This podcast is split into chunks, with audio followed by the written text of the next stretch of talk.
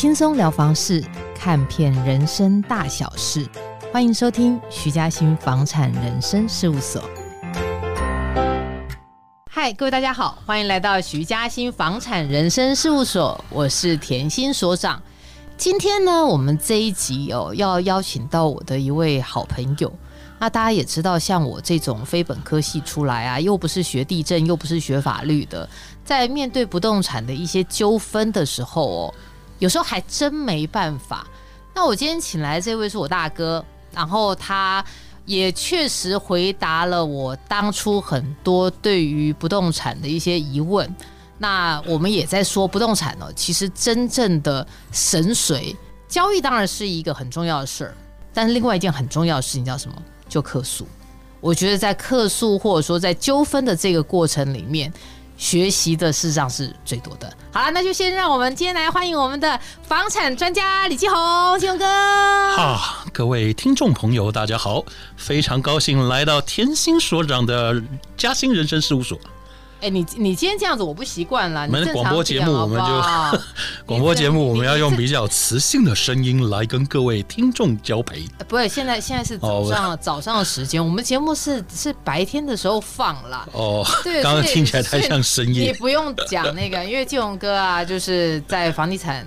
里面待了非常多年，哎，哥，你可不可以稍微大概讲一下你那时候待的公司，然后就是你在里面大概做哪一些事情？哦，我在那个太平洋房屋做法务投资做了十年，从九零年做到九八年，九零年做到九九年。啊，然后九九年开始就是做发言人，嗯、又做到了一百零三年。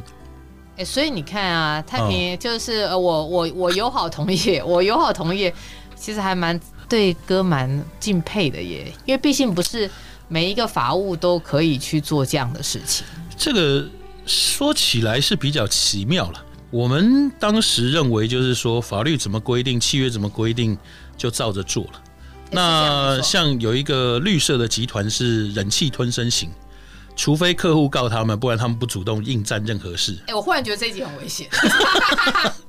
然后还有其他的，因为是加盟体系的关系，呃，总部的法务通常是属于咨询的部分，不太会做诉讼的部分。欸、那因为当年我们都直营店嘛，嗯，所以不管是人家告我们，或者是违约，我们要告人家，都是由我们亲自上场出席的。欸、有没有发现，其实总部很少？哎、欸，对，我们先讲一下哈，因为我相信很多的听众朋友不大清楚哦。大家会觉得，呃，房仲店跟房仲总部的关系到底是什么？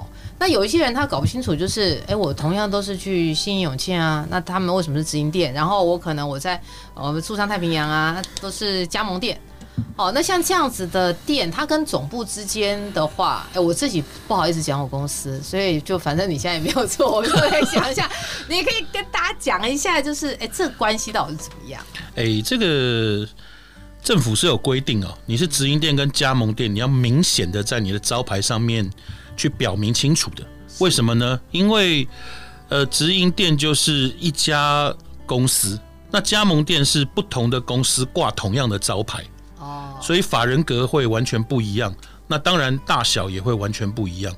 像那个某一家，它有三百多家直营店，那跟有一家它有五百多家店，但都是加盟店。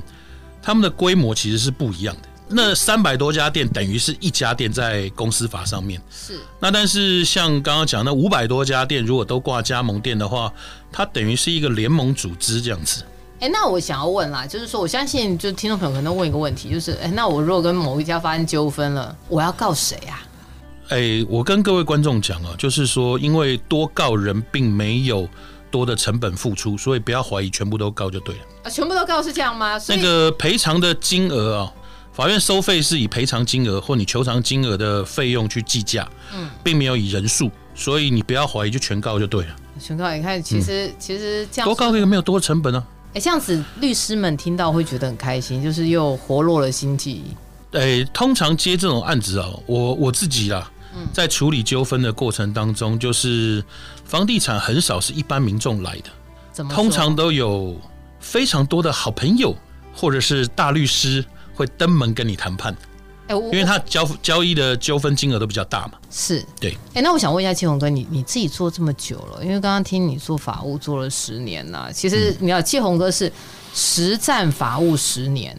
我是在法务旁边，因为我我在公司，我的位置在法务旁边，然后我在 旁边旁听了十年，旁听十年跟就是实际执行十年，那个那个其实是完全不一样。我想问一下你，你自己在处理哦，有没有让你印象很深刻的案子？你会觉得这案子，哎，其实可以不要发生，啊，怎么会弄到发生呢？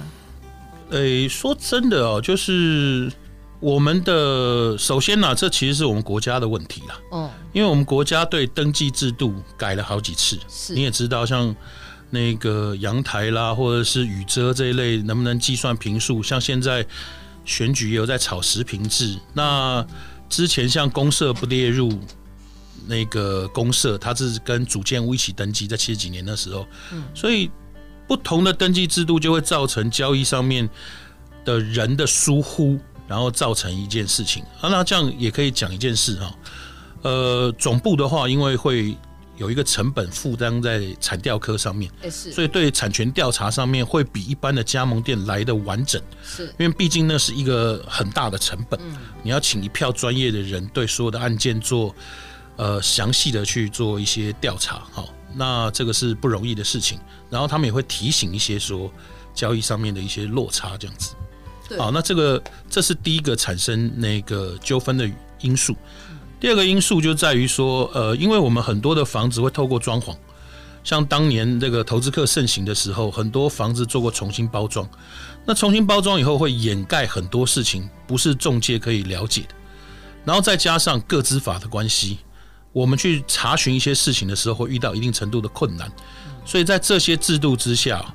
你要期待一个防重包打听能穿越法律，然后了解到一些深刻的内幕或者是内情的话，的确是有一定程度的困难，然后也因此会延伸不少纠纷。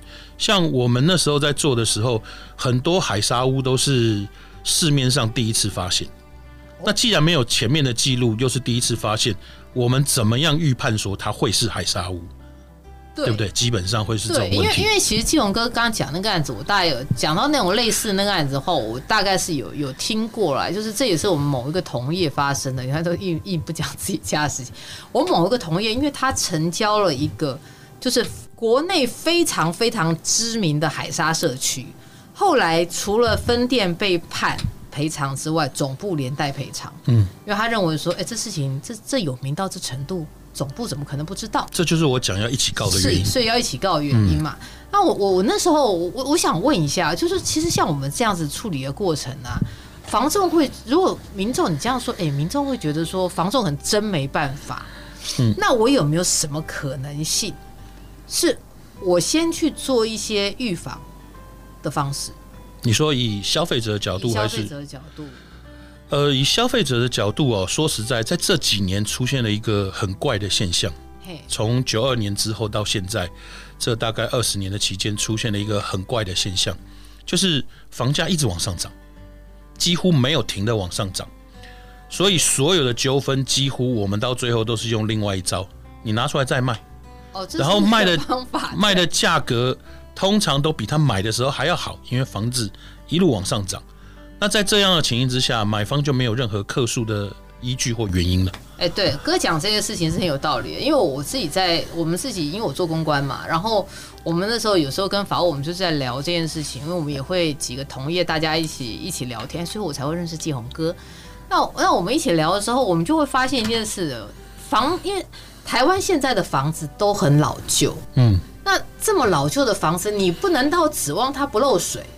或是你也不指望，不能指望它也没有什么物况瑕疵，所以有时候坦白说是赌哎，我我觉得是赌一把。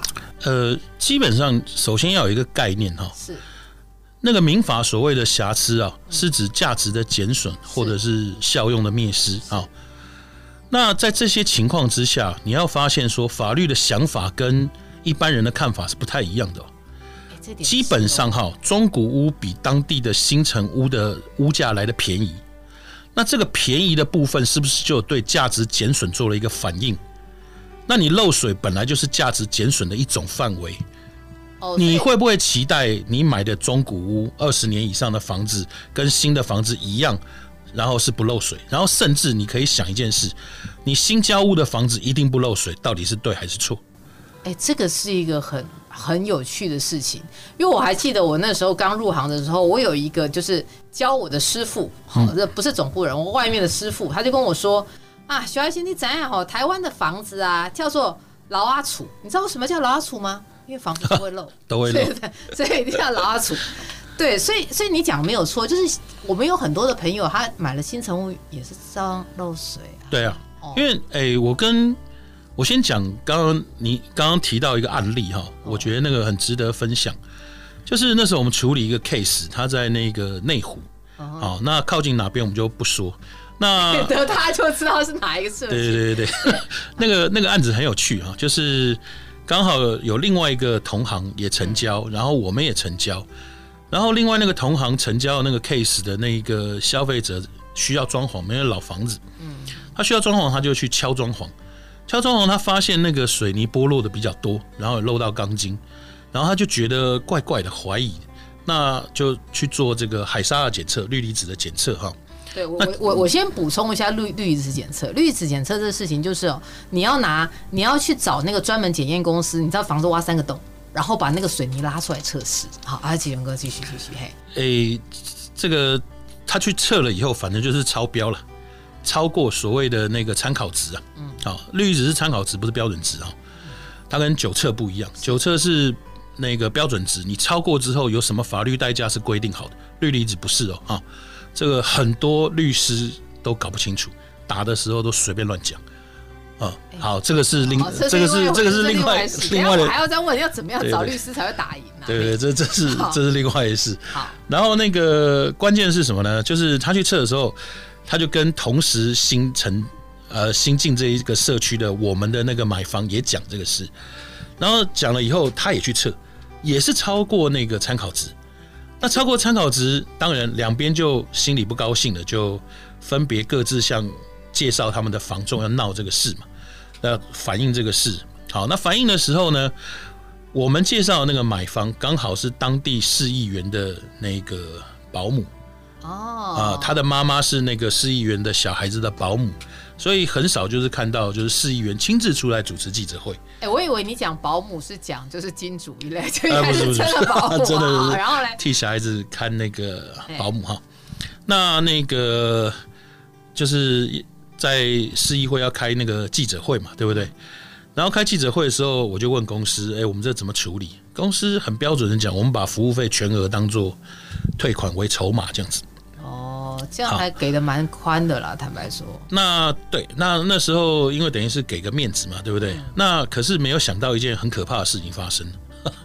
我们的那个同行呢，在那个协调会上面第一个开口嘛，他第一个开口就是，就是不敢告人家那个同行是这样。对 然后呢，他们非常的优秀，真的非常的优秀。那个一开口就是我们原价买回。哇！所有的压力当然在我身上，对不对？因为他们原价买回嘛。是。那我就提，我们愿意退服务费。好哦。我我跟各位听众朋友分享一个这个过程啊。当初啊，这个买的房子是七百万，两边都大概七百万上下啊。那七百万上下，那那个那个同行介绍的那个，他原价买回嘛。所以在协调会上面很顺利，然后那个议员也夸奖，哎，你看这个大品牌负责啊，什么什么怎样，然后就那个做买回的动作，他们就去另外的办手续了。可是我们讲退服务费啊，显然跟原价买回落差非常大，对不对？所以当时记者会出来说的火力就落在我们家身上。哦哦哦啊，对，然后就讲说我们专卖海沙屋，然后这个跟消费者怎么样怎么样。那之前呢，我就跟消费者有联络。我说：假设明天开记者会，你不同意的话，我们就打官司。哦，因为公司是没有义务跟责任去做这个事情的。哎，所以所以这样，我跟各位讲，现在听众可能会听这个，会觉得啊，天哪，你们不用做这个事情。各位不用，因为我们中介的时候，我们没有任何的资料判别它是氯离子。那你不测的话，那个眼睛是看不出来的。是这样讲是没错了。嗯，对。而且然后他也没有任何，就是在这这个事情曝光之前，也没有任何的记录说这边曾经有发生过氯离子过高的现象，没有。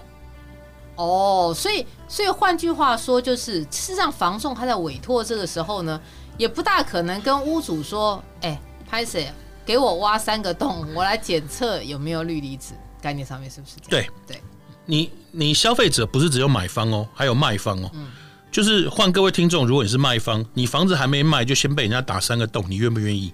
当然不愿意啊。好，假设你是不愿意，那我们做房仲的有什么办法用眼睛就看出来它有氯离子过高的情形？那可能要找那个 X 战警他们那个学院派一些 X 战警来帮我们看一下。对，你知道我平常我以前 我以前上节目讲这话的时候，人家说你们是万恶的房仲。对对对。哎，现在人家公道话好不好？不是只有我们家，大家都这样啊。好，因为你要你要看，就是说你的消费者不是只有买方嘛，你还有卖方嘛。是。那卖方愿不愿意做这个事？甚至现在在听的消那个听众朋友，如果换你是卖方，你心里怎么想？就很干啊！而且讲出这个事来，好不好？那好，那当时那个记者会一开完的时候。消费者就愣在那边，然后问我说：“然后呢？”我在收卷宗嘛，嗯，他就问我说：“然后呢？”我说：“我昨天跟你讲了，你现在找律师来告吧。”最后判决，我们连服务费都不用退啊！哇塞！然后好，这个事情最妙的地方在哪里呢？在哪里？最妙的地方是隔了大概五六年吧，隔了大概五六年哦。然后就是刚好有建商说要在那个地方去谈那个都更跟改建这样子。然后也有跟我们那个老东家的建设公司谈，那我一看这个案子，我就想，哎，当年不是我们上记者会就这件案子吗？还不开心嘞？对，我就去查了，我就去查了一下。我刚刚不是讲吗？他那时候买七百万嘛。哎，对，你去查判决书？不是不是不是判决书，因为我们告的我有嘛。嗯哼。我去查的是那个登录。哦，实价登录啊。哎，对，他们谈都更的时候，那个房价是两千一百万。所以，如果所以当初原价买回的那个消费者，那一刻很感谢房仲原价买回负责任。可是过了六年之后，我跟你讲，他应该恨死，怎么会我这么便宜就给他买回？然后现在改建被估价的时候是两千一百万，各位三倍哦，五年。等等等等，所以 所以很多的纠纷呢，所以很多的纠纷在房价一直往上冲的时候，它几乎是被网上的房价。整个整个吸收掉，这是真的。因为有时候我刚刚还没讲，就是我们公关有时候会会有这个原因，就是会有这个状况，就是说消费者他也客诉，确实屋况瑕疵，嗯、但是如果房价往上走，你叫他解约，他不要哎、欸，对他不要。会我说我房价赚钱了，我为什么要？对你赔我钱就好了，我还可以多赚一点。哎，对。大家退服费啊，嘿，通常是这样，对 不对？对，通常这样。对，然后我，但是如果房价跌的时候啊，像这这一段时间中间里头也，也也确实也有几次，就是房价下跌这样的状况。比如说像呃，二零零八年跟二零一六年，哦，那时候客数真的很多。然后我我的梅亚问我说，我们的小朋友问我说，哎、欸，姐，为什么最近客数这么多？我说，你房价好的时候，你客数来就想一想啊，算了，房价涨上去漏水也就。当做没看到，但是如果你房价下跌，又漏水漏在那边，越漏越气，哎，就想说来给他打个电话客诉一下啊，概念上是这样，对不对？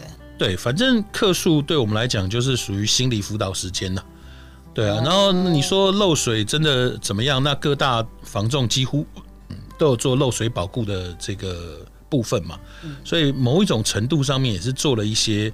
漏水修缮的吸收这样子啦，哎，对，可是宪哥，我想问一个问题哦，嗯、如果我是消费者，嗯、我今天真的很就是很衰，就买到一间漏水的房子，可它价格又在涨，但漏水我又觉得不开心。你的建议是，你觉得怎么样是最理想的？呃，如果是属于自住型的哈，当然是修缮，嗯，毫不怀疑的就是修缮。那当然，你跟客诉这个手段。可以多要一点补偿回来，这样就多要。但是因为你是自己住嘛，所以房价上涨对你来讲的意义也不大嘛，因为你也不会急着卖嘛，是这样，对不对？所以你就是一定是面临是修缮。那如果是投资的话，说实在的，房价上涨，把那个东西转嫁给买方，告诉他就好了。你看，这是不是一个很可怕的干货？对，对，就是就是这样的一个情形跟手段嘛。所以，所以基本上哈。客诉也分好几种的排列组合跟状态了，是。对，大概是这种方向。啊我我我以前自己在处理客诉的时候，我后来有发现一件事情，就是说，如果在过程里面跟当事人，就是说可能你就是去告房仲店啊，或告卖房啊，我到底是吼去诉讼比较划得来，可以要得我的公道，法法院给我一个公道，还是我之前就先调掉这事儿就算了？呃、欸，你要。我刚刚讲哦，发生这种事情哦，你要看一下那个金额的大小。看金额大小。我真的说实在，像很多的案子，我们去谈成就是用律师费去谈成的。我们假设说，我们随便假设说，一个人一个案子请律师花五万块，嗯，假设这样子，那两边都请，是不是一审就十万？你一个案子打个两审就已经二十万。所以假设你的纠纷金额没有超过二十万，真的用巧就好了。你找律师打了半天。律师费还是花掉了，然后你要回来金额假设是二十万，其实跟你花掉律师费是一模一样，你还多花个两年的时间呢，或者是三年的时间呢。我这边呢，刚好你讲这个 case，我分享一个很有趣的经验。那时候有一个案子啊，就是爸爸妈妈出头期款，儿子要结婚了，好，然后买的这个新房这样子。好，那这个房子买了以后，差不多在交屋的时刻。就是他们婚礼结束的时候，然后那个来办理交屋这样子，然后他们就准备去度蜜月。基本上的算盘是这样，好好哦，对，非常好，父母帮忙出钱嘛。可是刚好他们正在办这个手续的这个中间呢，遇到那个台风连续大雨。那连续大雨，他们就当然会关心新房，就去看一下。哎，你说这手续是结婚手续，还是他们办过户？哎，办过户这个手续，大约约到一个半月，签约到 ending 过户交屋大概一个多月嘛。嗯哼，对，在这一个多月当中，刚好遇到台风经过。那年轻人呢，也相信就是专家讲的，白天看，晚上看，下雨当然要去看，所以他们下雨就去看。那一看的时候呢，发现这个房子呢出现有渗漏这样的状况。那渗漏的状况呢，那个双方都请水电来看，双方都请水电来看呢，就是说讲的那个修缮方法讲一讲，那大概是三万块左右。那可是呢，新娘就觉得说，这三万块真的能把这个漏水修好吗？哎，我也会很好奇，三万块怎么修的好？来来，我跟各位，我跟各位讲一件事情，你一听就明白。你只要问那个水电水电的修水电的人一句话。嗯哼，你这个价钱保固多久？水电水电会跟你讲保固多久？哎，对对，他会跟你讲保固多久？保半年的是一万块就修起来，水力控定一定就搞定了。哦，甚至把那个水表面的水吸干，半年之内都不会有事。因为保固的意思是什么？就是再出事我要再来修，是不收钱。所以你保半年、保一年、保三年、保五年的修法都完全不一样。我跟各位讲，你只要跟水电讲说这个案子你要保五年，他怎么修？他所有的防水敲掉重做，我我那个金额就大了。对，那个金额就大，那个金额就大。我自己有去看过那个，就是我我有次跟有一个朋友，他因为他是旧公老的公寓哦，然后他要他要修漏水，他真的不不夸张，就是哥讲的，他挖挖挖挖到红砖那一块啊，然后挖到红砖那块，从红砖里面有漏的地方，他就打十一空下去补。哦，对，那那个就是你刚刚割，然后再再再再上墙，对，再弄好，对，所以就割你刚刚讲的，保护五年，对，像这个逻辑。所以各位听众朋友，你只要问那个修的漏水师傅说，你这个案子保固多久，你就知道他报价的关键在哪里了。哦，啊，你修你保固一年、保固半年、保固五年，他的修法都完全不一样。是啊，对，所以这个新娘觉得说，哎，三万块。这个可能是你随便乱修，也不一定认真修或怎么样，所以他找了一个师傅估，那当然估起来很现实，就是整个防水打掉，嗯哼，重做，这一定是最靠谱的，对，最靠谱的，最靠谱。那问题是卖方有需要负担这么多的责任吗？他一定不爽的啊。对，各位，法律上啊，在决定品质的时候，是以普遍大众一般的中等品质，就表示你这个过关了。那通常呢，这个是落在一年。到三年之间的保固，哎，通常是落在这个地方。那那个水电的估价三万块，其实并不过分。那但是做到五年保固的话，大概修十八到二十万上下。好，那他就坚持这么件事。好，那当然店里面协调不下这个案子来，就找我们去嘛，对不对？那我们就去了。去了以后呢，我就跟他们讲说法律怎么规定啦，你可以怎么主张权益啦。这我情感上没办法接受啊！我要新娘，我住的新房子就当然虽是绝对对。然后那个希望有一个。干干净净、漂漂亮亮的新家嘛，对不对？嗯、然后那个新婚啊，快快乐乐的，然后可能啊还要孕育下一代啊，什么，对不对？对对，房子就会有这个比较高一点的要求，对不对？这些都对你权利上可以百分之百这样主张，但是关键来了，我就跟他讲一句话，我说你要主张好你的权利，你房子暂时不能动，因为诉讼可能需要勘验现场，了解那个实际这个损伤的状况，法院会找公证鉴定单位来，对不对？那找这个公证鉴定来，你所以你这房子就暂时不能用。是。那暂时不能用的情况之下呢，贷款是一定继续缴的，因为已经在你名下了嘛。在你名下就是房子要继续缴这个贷款，这跑不掉。银行贷款已经换成你了。哎，所以我就会变成我在诉讼的过程里面，这房子一我不能进去，但是二我还要缴贷款，然后我还在外面找房子租的概念是这样吗？对，会变成像这样的情形。那变成这样的情形呢，就会有三个字印在你身上：婆婆心一想。我儿子是不是娶了个扫把星回来啊？花这么大的代价，什么稀里哗啦，怎么样，怎么样，怎么样？我去看的时候没漏水啊，对不对？然后这个争执这么多，然后在这个打官司的过程当中，因为有这些花费在嘛，嗯，所以大家一定都是不高兴的气氛比较多嘛，是是是，对不对？然后这个争争吵吵啊，稀里哗啦，我觉得你这样子，我会觉得你的权益虽然百分之百的主张到了，但是你的婚姻可能就。会有点辛苦这样子。天哪，那这样子，那这样子的话，李大哥我要怎么办呢？我就不讲话了。哎，我觉得这招你蛮蛮蛮那个。这时候就真的不需要我再讲话。他们果然小夫妻两个说他们出去商量一下，商量完了以后，当然就是和解书签一签交屋啊。哦，哎，对，那我我我。然后我们也做了 sakura，我们送了个冰箱过去。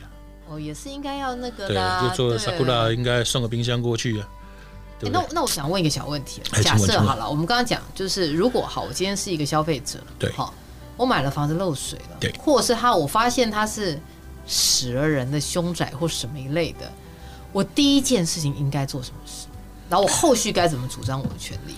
哎、欸，我我跟各位观众分享一件事哈，只要你去找那个律师啊，嗯，这些事情不管凶宅漏水、海沙辐射什么鬼，你只要去找那个律师啊。那个律师就说：“哎，依照民法，我们主张解除契约，什么巴拉巴拉巴拉巴拉。”我诚心的跟你说，你赶快换律师。这个律师完全没有经验。哎，那有经验他会怎么讲？有经验的话，一定是在价损的上面去做攻防。为什么呢？因为民法有讲啊，解除契约如果显失公平的话，是没有办法判解约的。那什么叫显失公平呢？假设你这一千万的房子，嗯，发现有凶宅。你觉得他还剩下多少钱？他不会因为是凶宅，他就不值钱哦。这倒是真的，因为？凶宅大概就是五到八折嘛的逻辑上面是这样。嗯，假设八折不过损失两百万。哎、欸，是这样没有？两百万不过是百分之二十的事嘛。像刚刚讲两折就是八折，就是百分之二十的损失嘛。嗯、你觉得为了百分之二十的损失去解决一个百分之百的契约，法院会觉得这是对等跟公平的吗？哎、欸，我脑波很弱，你这样一讲，我好像觉得合理。所以法院 法院判处解除契约，第一个。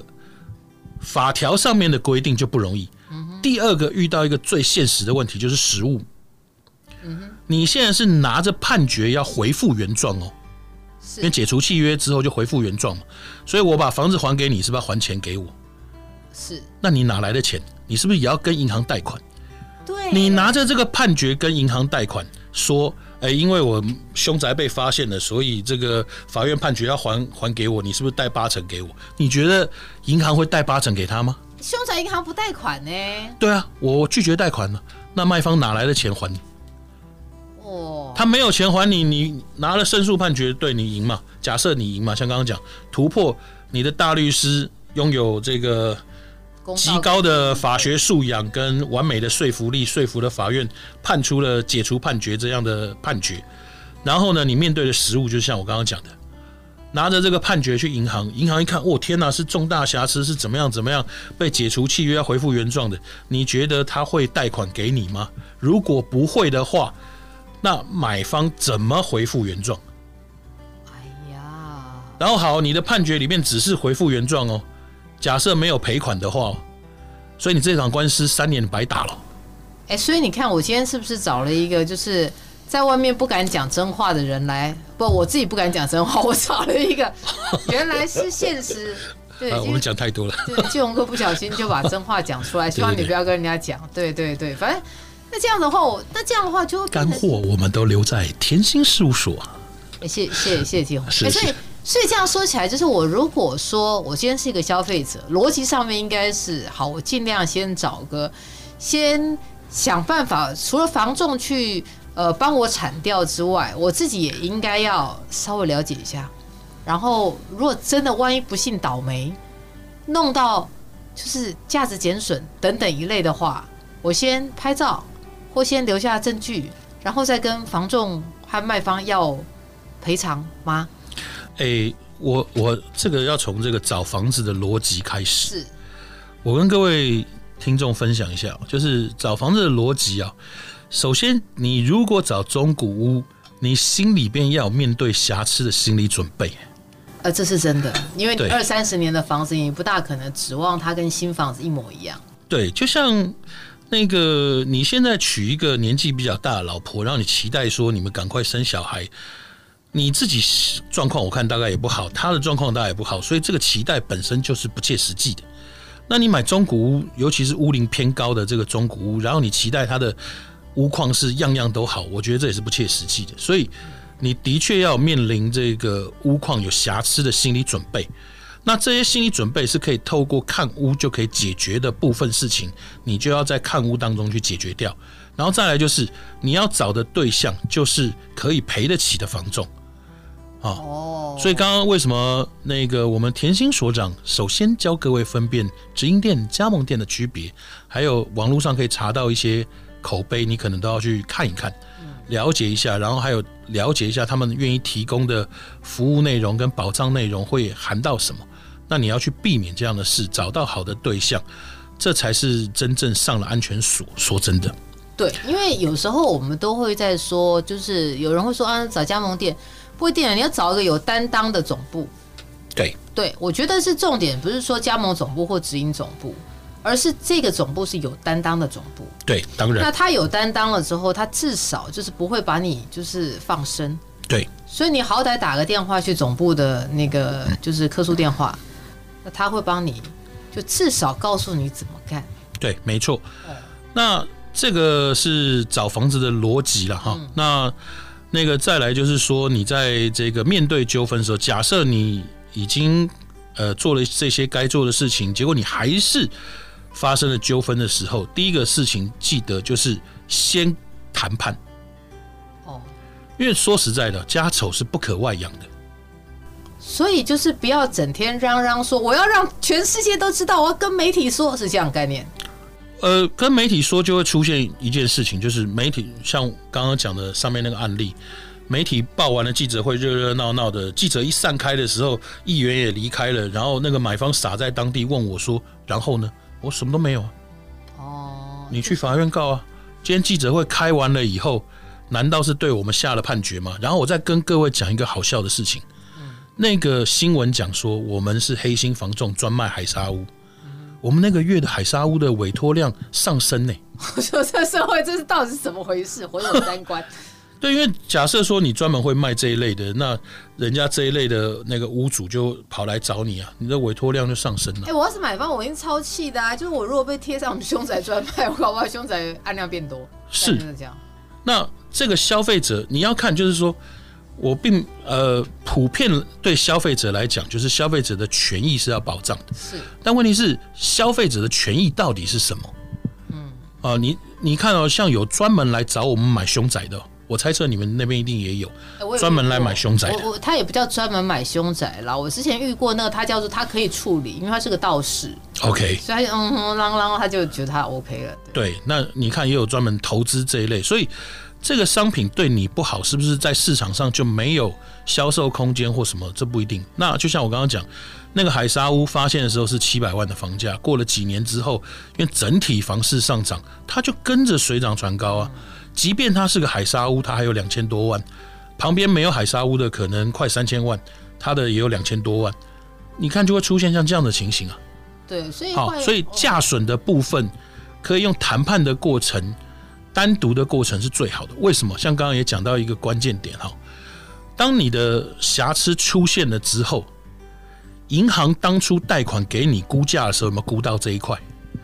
你越嚷嚷，银行可能会收回部分贷款哦。我觉得我今天这一集很危险。哦，真的哦。对，但是你讲的是没有错，就是银行确实就是雨天收伞啊。对，所以有可能就会变成你下一组的建价会见不到。对，那这也就是为什么有些人会说，哦，可能他要在上法院之前把它解决掉的原因在这。对，事实都是多面向的。好，事实都是多面向的。那各位在权益的主张跟时间，还有利益点，还有你自己能承受的点，都是很大的关键。其实各位，你可以想想看，就是跟呃梭哈一样，你不先最后一张牌的时候，你的牌面是最有唬人的能力，可以叫牌。但是如果你掀开了最后一张牌之后，讲现实的，你还有什么叫牌的能力？那尤其你要这样想，你面对假设，我对不起啊，这个假设各位消费者面对像我这样已经看透这一类纠纷、老经验的法务人员。你有什么底牌？我手一捏就知道了。好可怕哟！不是好可怕的问题，就是我们以消费者权益保障的角度来看，还有市场交易安全的角度来看，各位要有这个认知是这样，就是大部分的瑕疵都是价值的损害。嗯哼，好，很难达到解约的效果。对，这是这一件事情哈。这个我有文章，各位可以去搜寻哦。那这个东西是这样的，你不容易达到解除契约的目的。那如果都是价损的话，是不是直接用谈的可以对价值产生一些补偿？然后你也可以避免银行去有一些变故，你也可以避免什么其他的一些不必要的影响。像刚刚讲的，你在打官司的期间，你房子不能用，你要缴银行贷款，还要又租房子，你的经济负担，你为了你想要达到，像刚刚讲。三万跟二十万差距很大，嗯，修缮的金额三万跟二十万差距非常大，差六倍。可是你如果对比成又要缴利息又要租房子，然后又要两年的情况之下，那个金额比起来还有律师费，就显得微不足道了。对，我我知道季鸿哥这个讲法可能有些人不能接受，但是就是你确实是在实物上面真的不容易找到一个屋龄二三十年以上。但他完全没问题的房子，这个这个是一个就是铁铮铮的现实啦。那但是我我认为今天季鸿哥讲的这个这些东西真的还真的很干货，就是他至少提供给大家。我我相信其实大家都会希望可以买到一个就是没有什么问题的房子啊，住起来开开心心，然后就可以在里面成家立业、生小孩等等一类的。但如果遇到了，或许可能就像季鸿哥刚刚提到的，就是说我们还是得要花去先想一下。怎么样做对我们最有利？对，我刚刚提的不是让消费者放弃他的权益哦，是，而是权益是综合面向的，是。像刚刚讲的这个情形，你你看起来修缮的金额是三万跟二十万如此大的差距，嗯，对不对？可是实际上你动用的成本远比这个差距又大更多，嗯哼，那你值不值得花这么大的成本去弥补这个差距？这是一个很。现实的数学问题啊，哦，然后再来就是说，你的时间花在这上面当中，累积这么多的不愉快，这个不愉快不一定是你跟对方之间哦，可能你们内部都会有不愉快。像我刚刚讲的，对不对？那婆婆会不会体谅说？对啊，婆婆会不会体谅说？哦，今天这个是媳妇要争取权益，我们应该全家全力支持她。那刚刚讲的那个房租啦，还有贷款呢，是谁拿出来？如果是婆婆拿，婆婆心里甘愿吗？婆婆干脆讲啊，不然那十几万修漏水我出好了。哦，谢谢季鸿哥，这个真的是给大家蛮多的思考了。好了，那今天我看我们这个时间，我本来没有打算要讲这么多，结果季鸿哥哎、欸、没喝酒，他就把它全部讲出来，怎么这样子啊？好了，真的，我们今天就谢谢季鸿哥，季鸿哥，谢谢各位，谢谢各位，谢谢徐嘉欣房产人生事务所陪你解锁人生与房产，我们下次见喽，拜拜，拜拜。